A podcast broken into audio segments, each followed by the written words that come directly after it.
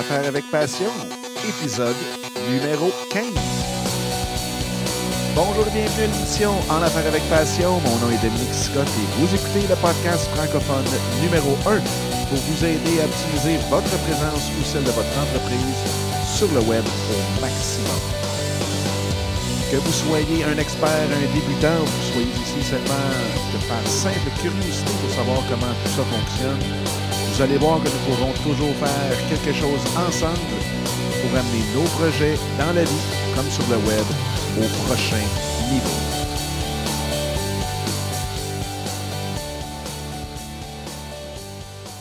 Et oui, bienvenue à cet euh, deuxième épisode de En affaires avec passion version euh, Vegas. Donc, on continue euh, ce que nous avons commencé ensemble, dans le fond, dans l'émission 14, c'est-à-dire un petit peu partager toutes les notes que j'ai pu prendre durant les conférences que j'ai eues à New Media Expo à Las Vegas au mois de janvier, dans le fond, ce mois-ci. Et puis, nous on avait fini dans le dernier épisode avec euh, le keynote de Dana White, président et commissaire du UFC, tout ce qui est euh, arts martiaux mix. Donc, euh, aujourd'hui, dans le fond, je commence avec euh, mes prochaines notes qui euh, sont, dans le fond, des notes. Je suis tombé par hasard sur cette conférence-là. Euh, la raison, c'était que parce que j'étais arrivé dans une des conférences et puis en, en allant m'asseoir, dans le fond, en voulant m'asseoir, la salle était complètement, complètement pleine. Ça ne me tentait pas non plus de rester debout. Fait que j'ai dit, bon, ben, je vais en choisir une autre. Et puis, en regardant vite, vite euh, l'horaire des conférences, j'avais vu, ou en tout cas, j'avais cru voir que c'était comment construire une communauté de fans autour de votre podcast. Et finalement, c'était pas ça du tout. C'était plutôt du comment partir ou comment débuter ou comment euh, créer son podcast de ce qu'ils appellent les fan podcasts. Donc, c'est tous les podcasts qui sont faits autour d'une émission de télévision, euh, d'un film, d'une trilogie ou d'une suite de films. Et euh, donc, j'ai tombé là-dessus complètement, complètement par hasard. Et c'était, bon, ici, c'est peut-être un petit peu moins populaire, si on veut, en français. Euh, moi, j'ai jamais personnellement entendu parler d'un podcast qui était fait uniquement sur une, une série télévisée euh, du Québec. Mais il doit sûrement en avoir. C'est juste que je n'ai pas euh, tombé dessus, je n'ai pas cherché pour non plus. Mais c'était quand même assez intéressant. Puis je me suis rendu compte que beaucoup de, euh, de podcasters, de balado-diffuseurs aux États-Unis avaient commencé comme ça. Si je prends, euh, dans le fond, mon mentor en podcasting, qui est Cliff Ravenscraft du site podcastanswerman.com, il a commencé avec un podcast sur la série Lost et puis euh, qui a pogné excessivement. C'était fou raide. Euh, il y avait presque 100 000 euh, inscrits membres à son podcast. Au bout de trois semaines, si ma mémoire est bonne, il y en avait au-dessus de 16 000 au bout de trois épisodes. C'était complètement ridicule. Puis à partir de là, ben, il a pu produire d'autres podcasts et les gens l'ont suivi quand même. Aujourd'hui, ben, il en produit, il a produit au-dessus d'une trentaine, 3000 podcasts en six ans. Si on fait le calcul, c'est énorme. c'est beaucoup de podcasts par semaine. Et puis aujourd'hui, je pense qu'il produit à peu près quatre ou cinq différents podcasts par semaine encore. Il y a énormément de, de gens qui le suivent, euh, qui le suivent, qui le suivent. En tout cas, il y a sûrement quelqu'un qui va me reprendre là-dessus. là. je, vous fais confiance. Euh, et puis, il, a, est, il est rendu maintenant une sommité euh, mondiale dans le domaine du podcasting sur euh, comment faire tout, tout, tout ce qui touche au podcast. Donc, c'était. euh, ça restait quand même le fun. C'était beaucoup, beaucoup euh, sur un petit peu comment, si on débute un podcast sur une, une série qui est déjà commencée, ben, comment qu'on fait pour parler des autres épisodes avant. Donc, c'était beaucoup, beaucoup, dans le fond, de commencer directement à parler de, de la série, comme si on était rendu dans la saison 3, bien. C'était euh, effectivement, on commence avec celle-là et puis on peut faire des références sur d'autres euh, d'autres séries, d'autres saisons auparavant. Et euh, probablement que même, parce que souvent, quand on parle d'une série télévisée, ben, c'est souvent 13 ou 24 ou en tout cas une vingtaine d'émissions par année maximum. Donc, on a tout l'été pour pouvoir parler des autres saisons, revenir un peu, faire des recaps en très bon français. Donc, c'était quelque chose d'intéressant, parce que c'était un, domaine du podcasting que je connaissais absolument pas. Donc, j'ai pu rencontrer du monde euh, bien, bien, bien, euh, spécial euh, là-dedans, dont un qui s'appelle Daryl. Je vous trouverai le nom un jour, mais il fait de Fringe, F-R-I-N-G-E, qui est Fringe, qui doit être une série aux États-Unis très populaire. Donc, lui a fait le.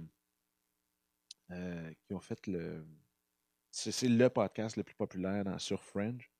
Il y en a un autre aussi qui était de Walking Dead, donc tout ce qui est zombie. Euh, lui aussi était numéro un, puis il y en a peut-être une cinquantaine sur les zombies. Donc c'était euh, intéressant, c'était divertissant plutôt, parce que je n'étais pas là pour apprendre rien, mais ça m'a fait découvrir une facette du podcasting qui pouvait être intéressante. Nous ici, c'est sûr que ça serait sur le beaucoup sur le sur le hockey, sûrement. Je me vois pas, je ne suis pas un grand écouteur de télévision. Je me vois pas faire un podcast sur une série télévisée.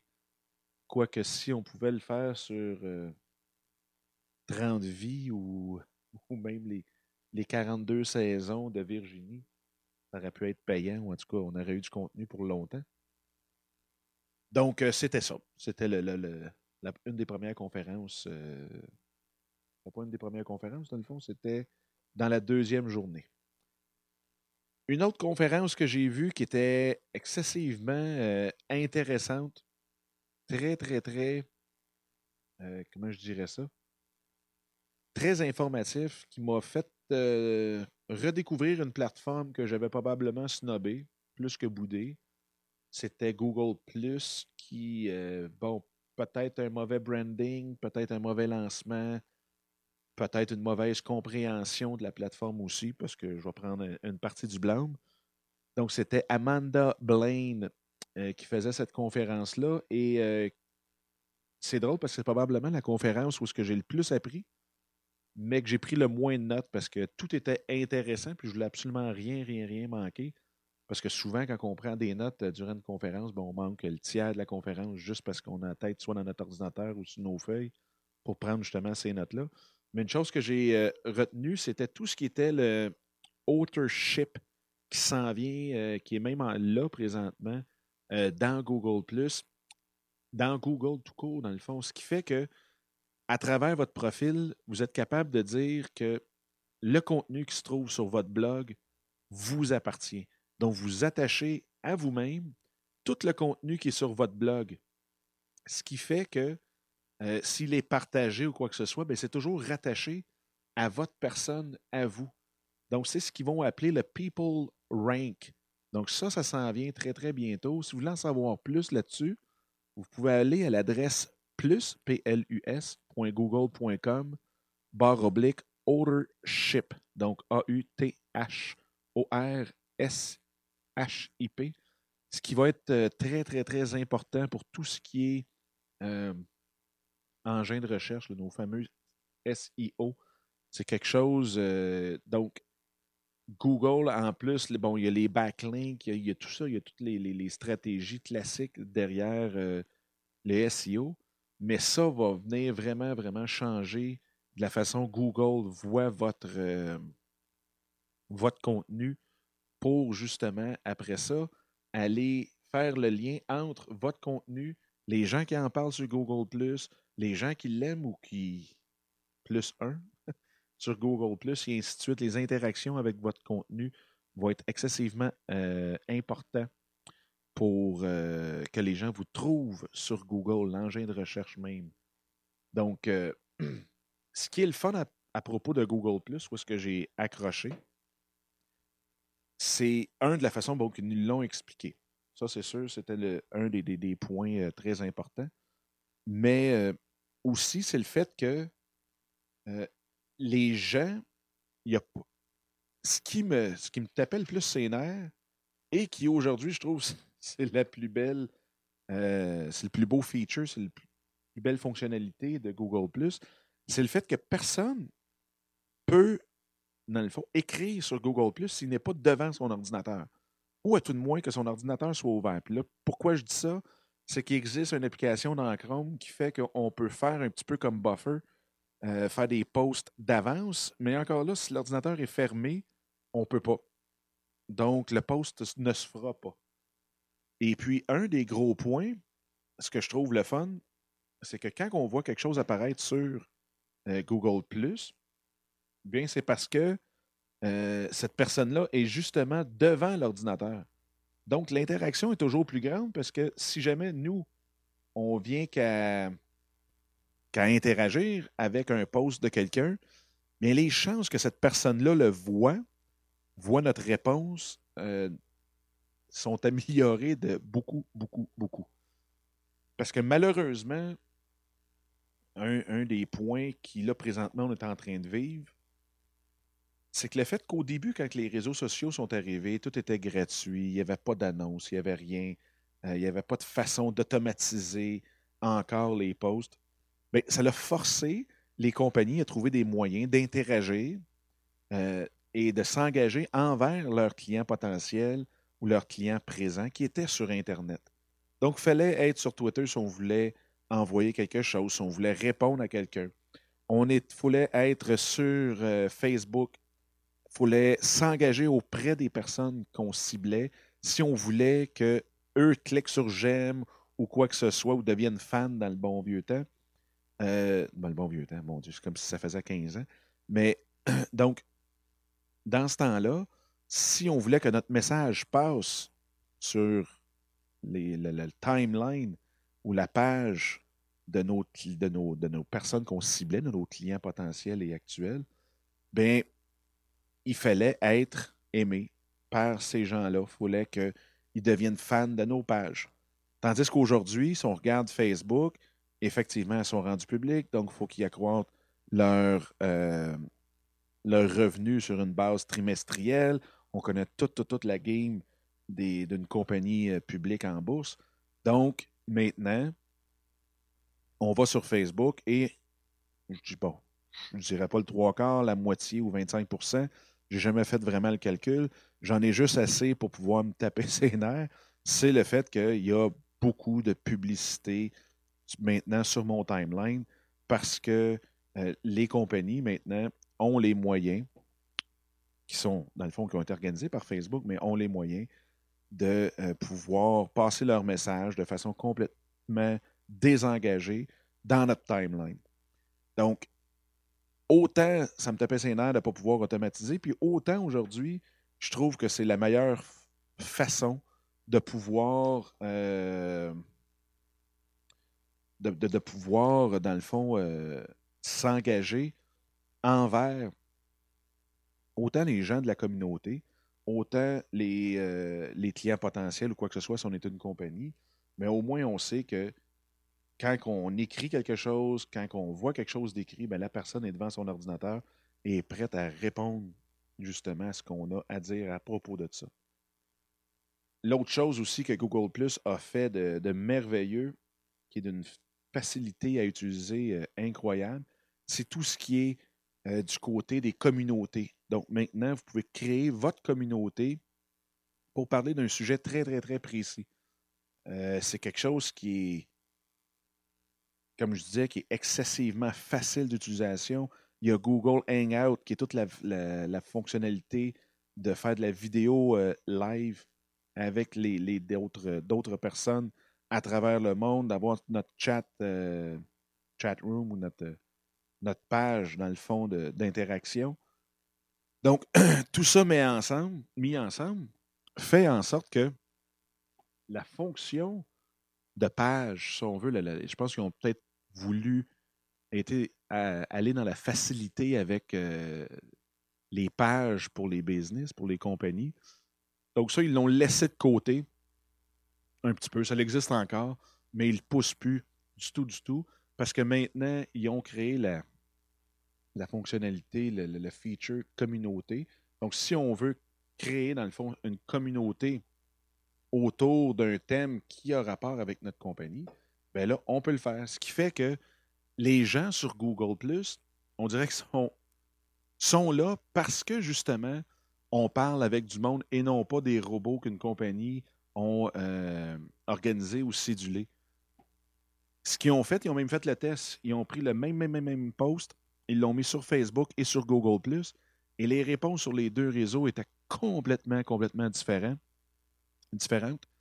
Un, sur Google la compagnie s'est fait ramasser euh, par une quinzaine de posts de, réponses comme quoi que, bon, encore une compagnie qui essaie de nous vendre quelque chose euh, sans nous parler ou quoi que ce soit, sans engagement.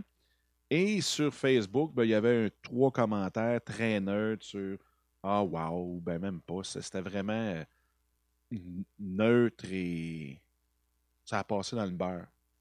Donc, autant les pages business n'ont pas pogné du tout, du tout, du tout sur Google autant aujourd'hui, la dernière chose à faire, c'est de créer une communauté avec notre nom de compagnie. Allez plutôt créer cette communauté-là alentour du sujet qui intéresse vos clients et clients potentiels. Donc, c'est vraiment là la grande astuce, si on veut, du côté euh, entreprise avec Google et moi, j'ai fait le test, je me suis inscrit à quelques communautés. Je peux vous dire que les réponses viennent automatiquement. C'est incroyable. J'avais de la misère, bon, avec le mixeur avec lequel euh, je vous parle présentement. Et puis, euh, en dedans d'une heure, j'avais 25 réponses, un offre de régler mon problème par Skype, euh, vidéo, tout le kit. C'était. Le monde sont vraiment, vraiment très engagés dans leur communauté et à aider les gens. Puis vous trouvez des communautés sur tout, tout, tous les sujets. Quand je dis tous les sujets, je vous, je vous mets au défi de trouver un sujet qui n'a pas une communauté déjà de fait. Et puis, donc, puis si jamais vous le trouvez, ben partez-le parce que vous allez sûrement avoir un grand, grand, grand succès avec cette communauté-là. Donc, je vous, pour ceux et celles qui étaient comme moi, dans le fond, euh, très réfractaires à utiliser Google, allez refaire un tour euh, si jamais vous avez des, euh, des questions là-dessus, bien, vous pouvez me les poser. Moi, c'est sûr que je me mets à partir de maintenant à étudier toutes tout, les possibilités, les interactions entre les différents services de Google, dont la plateforme Google qui aujourd'hui se défend énormément d'être un réseau social ou une plateforme comme Facebook, mais vraiment une plateforme, je dirais, euh, mon Dieu, un petit peu comme Kawasaki disait, Facebook, c'est le people, c'est vraiment euh, les personnes, dans le fond, de qu'est-ce qu'on fait. Euh, ça, je pense j'en ai glissé un mot pas mal dans le dans le premier, euh, dans première, dans l'épisode 14. Donc, c'est de people pour Facebook, perception pour, perspective pour Twitter, donc comment qu'on, où ce qu'on est présentement, puis ainsi de suite. L'autre, c'est pour rester connecté avec le monde qu'on a connu dans notre passé. Euh, puis LinkedIn, c'était pour euh, pimped or being pimped. Donc, c'est juste pour mettre un peu de, rouge à lèvres sur notre profil pour attirer les, les chasseurs de tête ou pour se trouver une job. Et puis, euh, Google, c'est vraiment la passion. Donc, tout le monde est un petit peu autant à son timeline général de personnes qui peuvent suivre sur n'importe quel sujet, mais aussi on suit justement le sujet qui nous intéresse, la passion qui nous intéresse, et les gens, ils sont excessivement engagés. Donc, euh, ça donne des communautés qui sont très, très, très dynamiques et intéressantes à suivre. Donc, ça, c'était pour notre... Euh, notre euh, conférence sur Google ⁇ Ensuite de ça, j'ai écouté une deuxième session de Cliff Ravenscraft qui euh, avait pris justement le, si on veut, à pied levé complètement, quelqu'un qui n'avait pas pu se rendre à Vegas, qui devait donner une conférence. Fait que lui, il en a donné une. C'était beaucoup, beaucoup euh, sur, sur, dans le fond, la poursuite de votre passion sur comment vraiment que lui a tout commencé ça, comme son histoire, dans le fond, de A à Z. qui est excessivement intéressante. Je vous dirais, si vous pouvez aller le lire sur gspn.tv, podcastinstrument.com, c'est vraiment, vraiment un bonhomme excessivement intéressant, excessivement humain aussi, qui réussit, euh, probablement c'est celui qui réussit le plus dans le domaine du podcasting à travers le monde, mais qui est très, très, très terre à terre. Il est content de ce qu'il a fait. Euh, il aime son plus grand désir, puis on le voit. Puis ça, je veux dire, on peut le sentir un mille à ronde, celui qui est ceux et celles qui sont là seulement pour l'argent, mais lui, on le voit, c'est quelqu'un qui adore aider. C'est profondément ancré dans sa personne. Et puis, euh, même nous, quand on était là-bas, il nous a payé le lunch parce qu'il y avait beaucoup de gens de sa communauté. Donc, GSPN, euh, moi, j'étais dans le fond, c'est sûr, un élève. Donc, on était une coupe d'anciens élèves euh, de Cliff aussi. Il a fait un gros meet-up dans sa, dans, sa, dans suite. 27 personnes. On était, il nous a reçus au restaurant. C'est quelqu'un qui adore, euh, qui adore énormément partager, redonner. Euh, donc, une personne euh, excessivement le fun et inspirante à suivre. Donc, ça, c'était sur l'autre. Ensuite de ça, une qui, peut-être suite au fameux. le hasard qui avait fait que j'étais tombé sur le podcast de, de, fans, ben, je suis tombé sur the act of the art of podcast storytelling. Storytelling. Donc, c'est ceux qui, qui, écrivent des romans et qui en font des épisodes de podcast. Et ça, c'était vraiment, vraiment euh, intéressant dans le fond. Encore là, c'est un sujet que j'avais même pas pensé de faire un podcast dessus. Mais euh, apparemment que c'est très, très, très engageant comme euh, système. Dans le sens que ceux qui font des, Il peut y avoir différents angles, dans le sens que vous pouvez écrire le roman et le compter par la suite. Vous pouvez compter le roman que vous avez et ensuite de ça, écrire le livre. Euh, donc, vous avez déjà une communauté de gens qui font Waouh, j'aime ça. Et là, vous pouvez écrire le livre et en utilisant même certaines, certains passages, certaines questions, commentaires, interactions que vous avez eues avec votre, euh, avec votre audience. Donc, ça fait un livre qui est bâti à travers l'interaction, l'engagement que vous avez avec votre audience. Ce qui peut être un gros, gros trip pour ceux qui aiment écrire, ceux qui aiment conter des histoires. Euh, ça peut être euh, très lucratif, comme j'ai pu voir avec Scott Ziegler. Donc, Scott et euh, Ziegler, c'est S-I-G-L-E-R, qui est un best-seller euh, du New York Times euh, sur tout ce qui est fiction, qui est vraiment, vraiment, vraiment intéressant. donc, il nous a parlé de, Podio Book, P-O-D-I-O, Pod-I-O Book. donc, P-O-D-I-O-B o-o-k-s.com, euh, acx.com, qui sont toutes des, des, euh, si des, comment je dirais ça, qui sont tous des sites pour aider, justement, pour vous aider dans ce sens-là, soit à vendre vos... C'est différent des audiobooks. Ça, il faut le dire tout de suite. Parce qu'un audiobook, c'est on lit d'un bout à l'autre, ou en tout cas, on compte d'un bout à l'autre le monde nous l'achète 19$ euh, ou 15$ ou 5$. Et puis, euh, il l'écoute d'un bout à l'autre. Tandis que le podcast, c'est des épisodes de une demi-heure sur un chapitre, sur un bout de chapitre, ou sur deux chapitres ou quoi que ce soit. Et puis, euh, il y a comme une interaction entre chaque épisode. Lui, ce qu'il disait, Zedler, puis même c'était son audience, ses fans se sont appelés comme ça, mais ils se sont appelés des junkies. Puis des junkies, pourquoi? Parce qu'ils ont tellement out au prochain épisode qui deviennent quasiment, en manque. Vous avez sûrement tombé sur un excellent livre qui vous a passionné, vous n'êtes pas capable d'arrêter. Imaginez-vous si quelqu'un dit Oh, on arrête, puis on recommence à lire seulement que la semaine prochaine. Vous allez rester avec cette histoire-là, poignée dans la tête, puis ainsi de suite. Donc, c'est quelque chose de vraiment, vraiment euh, passionnant. le monde qui, qui suit ça doit vraiment triper. C'est pas quelque chose que j'avais pensé écouter ou faire, mais je vais certainement commencer à en écouter. Fait que si jamais vous autres, de votre côté, vous avez des exemples de podcasts sur les compteurs d'histoire, euh, s'il vous plaît, faites-moi en part. C'est vraiment, euh, j'en recherche présentement. C'est sûr qu'il peut y en avoir euh, beaucoup en anglais, mais si jamais vous en connaissez en français, ça serait bien, bien, le fun.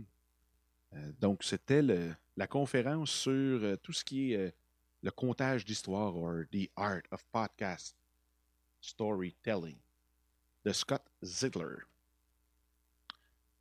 Ensuite de ça, bien, c'est drôle parce que c'était euh, une personne que je suis depuis longtemps, qui est Leslie Samuel de becomeablogger.com, qui est excessivement. Euh, c'est la première personne en plus, en passant, que j'ai rencontrée à Vegas. On est tombés toutes les deux dans le. Tombés, oui. On est arrivés toutes les deux en même temps dans, dans le bureau, le, le petit magasin UPS à l'intérieur du Convention Center. Et puis, c'est là qu'on s'est vu pour la première fois. On s'est reparlé plusieurs fois après ça. Fait que c'était vraiment le fun. C'est vraiment quelqu'un de spécial. Allez voir l'énergie de, ce gars-là quand il fait ses podcasts. C'est euh, très, très, très spécial.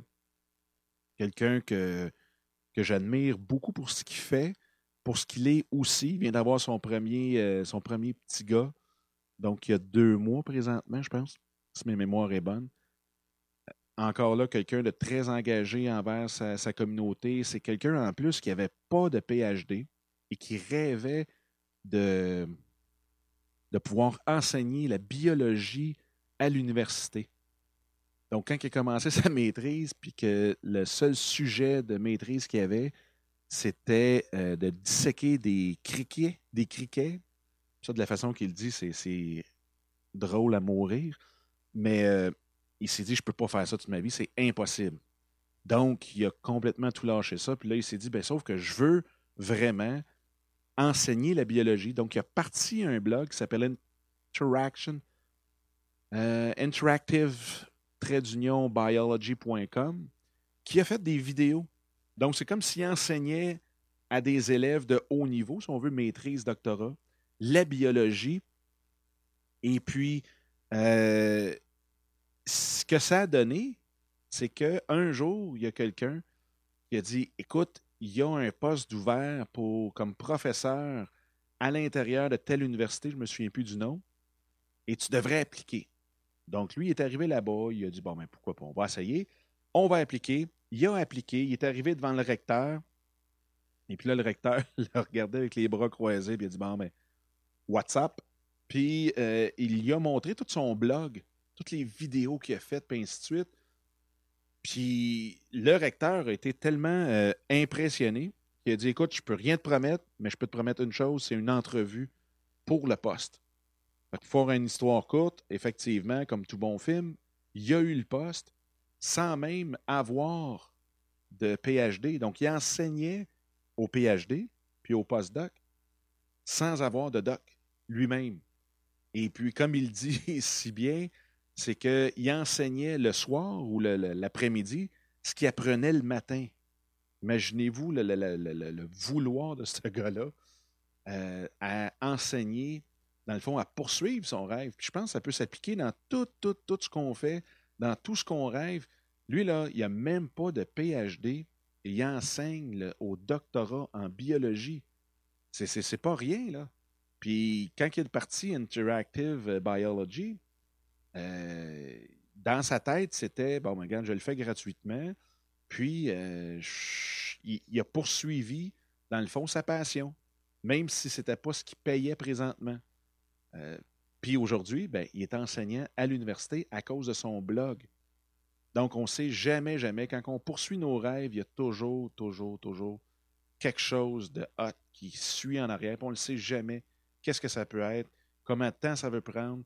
mais de poursuivre nos rêves, de vraiment poursuivre notre passion, de jamais lâcher, mais ça donne des résultats comme ça. Donc, ça, c'est l'histoire de Leslie euh, Samuel, mais euh, bon, son, son, sa conférence, dans le fond, sa session, c'était c'est How to produce a podcast like a pro without editing. Donc, comment faire un podcast sans éditer rien, rien, rien. Euh, moi, je pensais qu'il était pour avoir des trucs, euh, quelque chose de, nouveau ou quoi que ce soit. Mais c'est exactement, dans le fond, le cours que j'ai suivi avec euh, Cliff Ravenscraft, donc avec le mixer, le digital, l'enregistreur digital, tout, tout, tout le kit, les cartes. Puis ça, je ferai une émission sur comment que mon studio est, est organisé ici pour ceux qui veulent partir des podcasts. Mais donc, est-ce que j'ai appris quelque chose? Honnêtement, non. Sauf que à la fin de la conférence, euh, je lui ai demandé de savoir comment, euh, comment, dans le fond, il faisait pour euh, enregistrer des, des, les jingles en bon français, les, les, les la musique au début, à la fin de son émission et ainsi de suite. Et il m'a parlé du Sonic Fire Pro. Donc, qui est un logiciel qui permet de, de moduler, si on veut, nos jingles exactement comme on le veut, de la façon qu'on le veut. Euh, donc, d'avoir un upbeat à telle seconde, d'avoir euh, un, un. Comment je dirais ça? Vraiment de timer, même si on prend n'importe quel jingle ou musique, pour faire nos podcasts ou nos vidéos. Donc, on veut mettre une petite musique de fond, mais on veut que quand la personne part à courir puis qu'elle saute dans les airs pour partir à voler, bien, que la musique suive l'émotion qu'on veut vraiment transmettre. Donc, c'est tout ça qu'on peut faire avec ça. Euh, je ne l'ai pas encore acheté, je ne l'ai pas encore essayé, mais c'est quelque chose que je me promets de faire euh, à court terme. Donc, Sonic Fire Pro, si jamais il y en a qui, euh, d'entre vous, qui l'avaient essayé, euh, si jamais vous pouvez me donner vos commentaires, ce serait bien, bien, le fun. Si vous avez des trucs ou quoi que ce soit, ça serait hyper apprécié. Vous pouvez les mettre euh, dans le commentaire. Donc, ça, ça a été une des choses que j'ai appris durant, le, durant sa, conférence. Puis finalement, ben, c'était après sa conférence. Donc, que voulez-vous? Ensuite de cela, est-ce que j'ai vu d'autres conférences? Ah, ben dans le fond, j'en ai vu une sur comment utiliser les, euh, assistants virtuels pour le podcasting. Et puis, c'est vrai que c'est pas quelque chose qu'on on utilise beaucoup, quoi qu'avec le site agentsolo.com, c'est un petit peu dans ce domaine-là. Euh, mais euh, je dirais qu'il y a une culture d'assistants virtuels est très, très, très euh, élargi à travers le monde.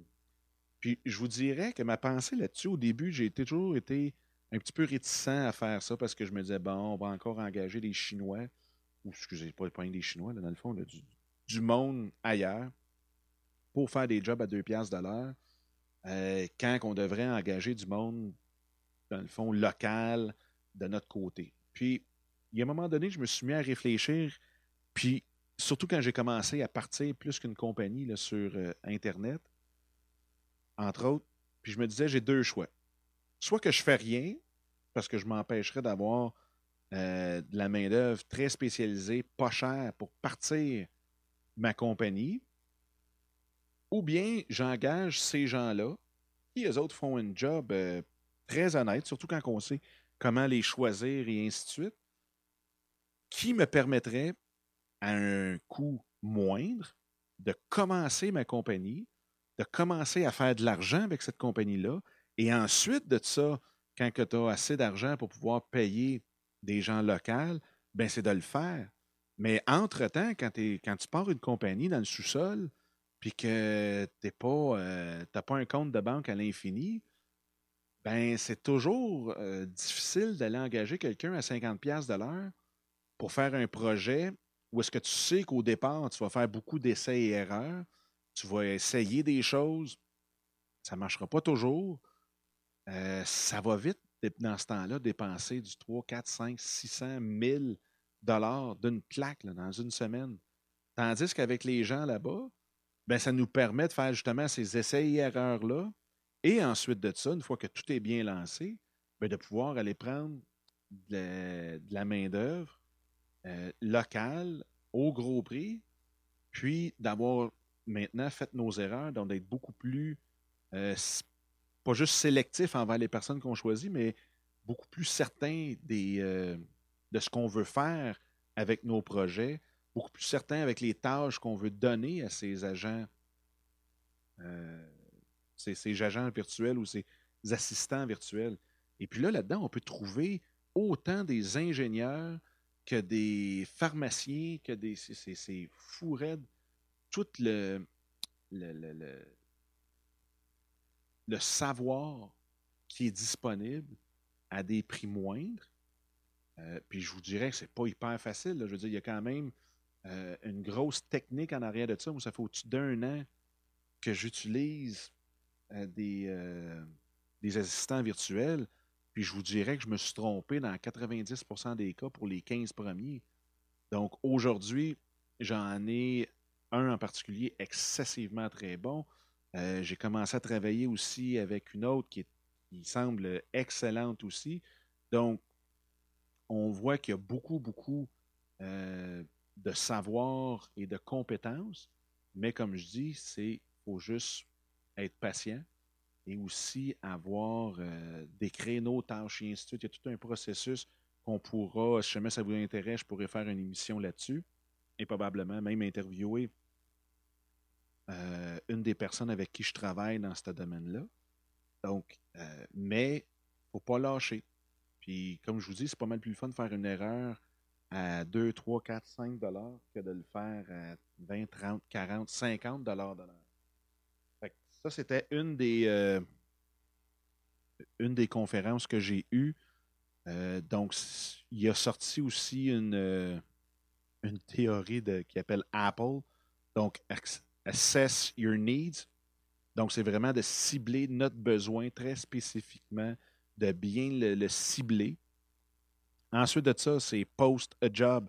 Donc, d'aller mettre ce, ce job-là, dans le fond, ce travail qu'on a besoin, d'aller le, décrire vraiment comme faut euh, sur les sites, que ce soit Odesk, que ce, soit, euh, ça peut être même agent, euh, agent solo, que ce soit Elance ou autre.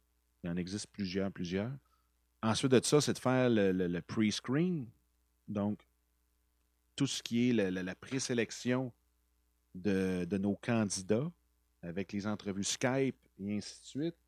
Être vraiment sûr que les gens parce que sur les sites, sont souvent cotés par le nombre d'étoiles, le nombre d'heures euh, qui ont travaillé sur euh, Odesk ou Elance, entre autres, euh, les commentaires des, autres clients qui ont eu, les jobs qu'ils sont en train de faire présentement.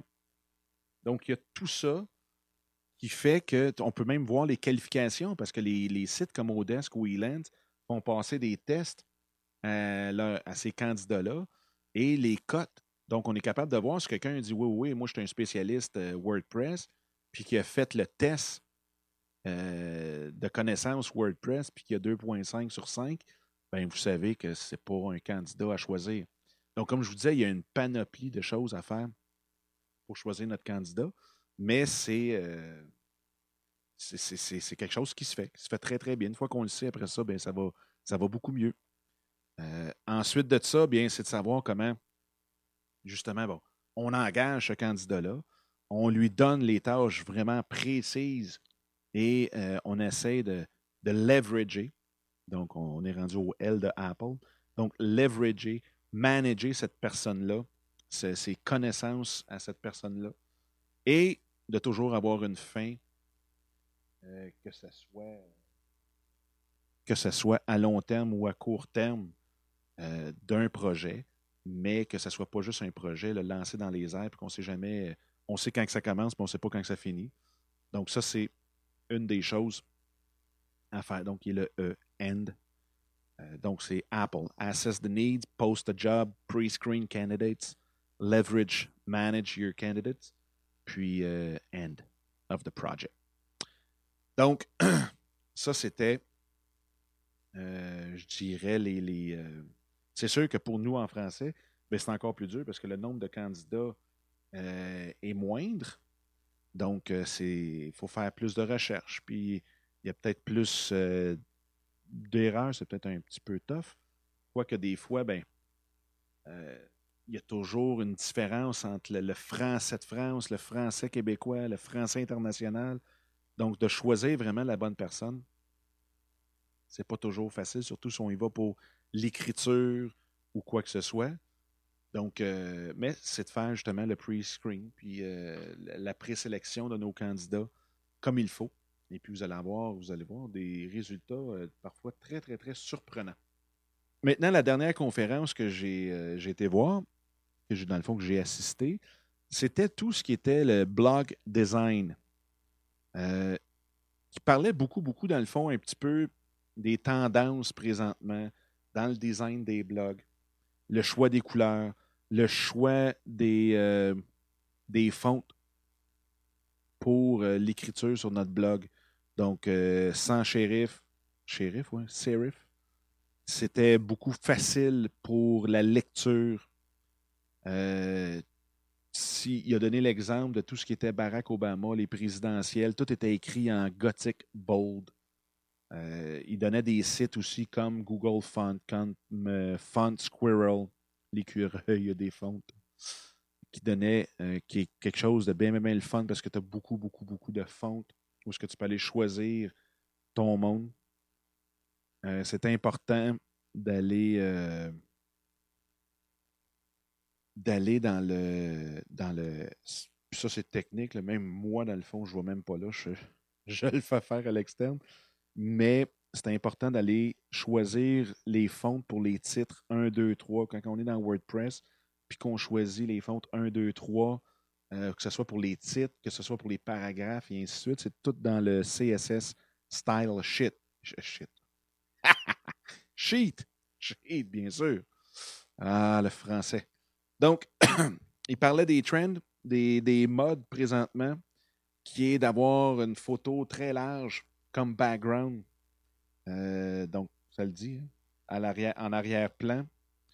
Euh, qui euh, parlait du C3, CSS3 Animation, donc toutes les animations qui étaient un petit peu le nouveau flash de ce jour. Puis ça, il disait, ben, essayez de ne pas en abuser, puis même d'essayer de vous tenir loin de ça si c'est possible d'avoir un header, donc une bannière en haut ou un menu ou en tout cas votre header, l'entête de votre site euh, fixe. Donc, quand on, déroule, l'entête reste toujours euh, fixe au haut de votre écran. L'autre était aussi la transparence. Donc, d'aller écrire un petit peu comme on voit dans Gmail, pour ceux qui utilisent Gmail. Donc, il y a une grande image en arrière. Et puis, quand on est dans notre inbox ou quand on écrit ou quoi que ce soit, il y a toujours une genre de transparence, puis on peut voir l'image un petit peu en arrière. Donc, encore là, moi, là-dessus, j'ai comme un petit peu de misère, puis ça me rappelle l'ancien euh, MySpace qui me, tapait ses nerfs solides, où ce que les images étaient trop fortes. Il y avait trop de détails dans l'image. Quand on vient pour scroller, on perdait le texte perdait les autres images, on perdait un petit peu tout le contexte euh, du blog ou à tout le moins de la plateforme. Donc, ça, c'est. J'aimais mieux le style épuré qu'il n'est plus trop trop dans Facebook. Mais c'était une des choses qui m'a fait changer de MySpace à Facebook. Et aussi, bien entendu, d'avoir euh, un design responsive. Ça veut dire qu'il s'adapte à tout, tout, tous les, euh, les différents devices qu'on utilise, que ce soit mobile, que ce soit le desktop, que ce soit toutes sortes de résolutions d'écran, euh, les tablettes, les téléphones, euh, les laptops, euh, ainsi de suite. Donc ça, c'est vraiment, vraiment quelque chose de, bien, bien, bien important aujourd'hui si on veut que notre contenu soit accessible à partir de partout. L'autre chose qui, qui, qui disait, puis que j'avais déjà vu, c'était Team Forest, qui était, si on veut, une banque de thèmes pour nos blogs et ainsi de suite. Il disait tenez-vous loin, très, très, très loin de ça. Le code est horrible en arrière de ça. C'est horrible coding qui disait. Donc, c'est vraiment euh, quelque chose à se tenir très, très, très loin. Euh, c'est ceux qui disaient bon, essayez le plus possible de coder vos, euh, vos fonctionnalités directement dans votre site au lieu d'utiliser une panoplie de plugins Parce que, un, ben, on ne sait pas toujours, toujours comment ça a été codé. Et puis euh, aussi, ben, c'est ça, c'est que ça devient, des fois, votre site devient un petit peu comme un spaghetti. Puis, ça réduit la vitesse de. Ça réduit la vitesse, dans le fond, de, de votre site. Donc, excusez. Donc, ce que ça fait, veut, veut pas, Google prend en compte, en ligne de compte, la vitesse de réponse de votre site quand il vient pour. Euh, ça fait partie de son algorithme pour votre rang dans Google. Donc, c'est quelque chose à, voir. Souvent, c'est minime, mais euh, juste de ne pas en utiliser trop, trop souvent. Donc, c'était beaucoup, beaucoup. Lui, ce qu'il disait aussi, juste pour finir là-dessus, c'était de choisir une à trois couleurs complémentaires. Donc, vous prenez le cercle euh, chromatique et vous essayez de, de, trouver une à trois couleurs maximum, maximum qui sont complémentaires pour que vous puissiez mettre sur votre site. Pas prendre trop des affaires flashées qui n'ont pas de, bon sens. Des fois, ça peut être euh, beau sur le coup ou on se dit Waouh, ça, donne de l'énergie. Mais euh, le but, c'est que les gens reviennent à tous les jours. Puis c'est comme n'importe quoi. Hein. Des fois, trop, ça tombe sur le cœur. Puis ça peut empêcher les gens de revenir parce que justement, ils sont plus capables de regarder votre site. Donc, c'est d'utiliser, dans le fond, ce qui vous intéresse, mais toujours avec parcimonie, toujours euh, faire attention, puis vous mettre dans la peau de quelqu'un qui n'est pas celui qui développe votre site, donc qui n'a pas la, grande passion puis les, idées folles. Lui, il vient ici pour apprendre quelque chose. Il vient pour lire, écouter, visionner euh, votre savoir, le contenu que vous avez. Donc, c'est vraiment euh, quelque chose à, à regarder, à voir euh, avec, euh, avec lui. Là. Donc, c'est c'est pas. partez pas fou ces couleurs, partez pas fou ces images, partez pas fou sur les plugins pour ralentir votre site. Pensez à votre visiteur. Ça, c'est une des choses. C'est toujours. C'est pour ça que c'est le fun d'avoir un, un, avis externe. C'est de se faire remettre un petit peu sur le, le droit chemin quand on, quand on dérape sur nos idées de grandeur. Donc, c'était beaucoup les. Puis là, je faisais, je, pourrais continuer comme ça.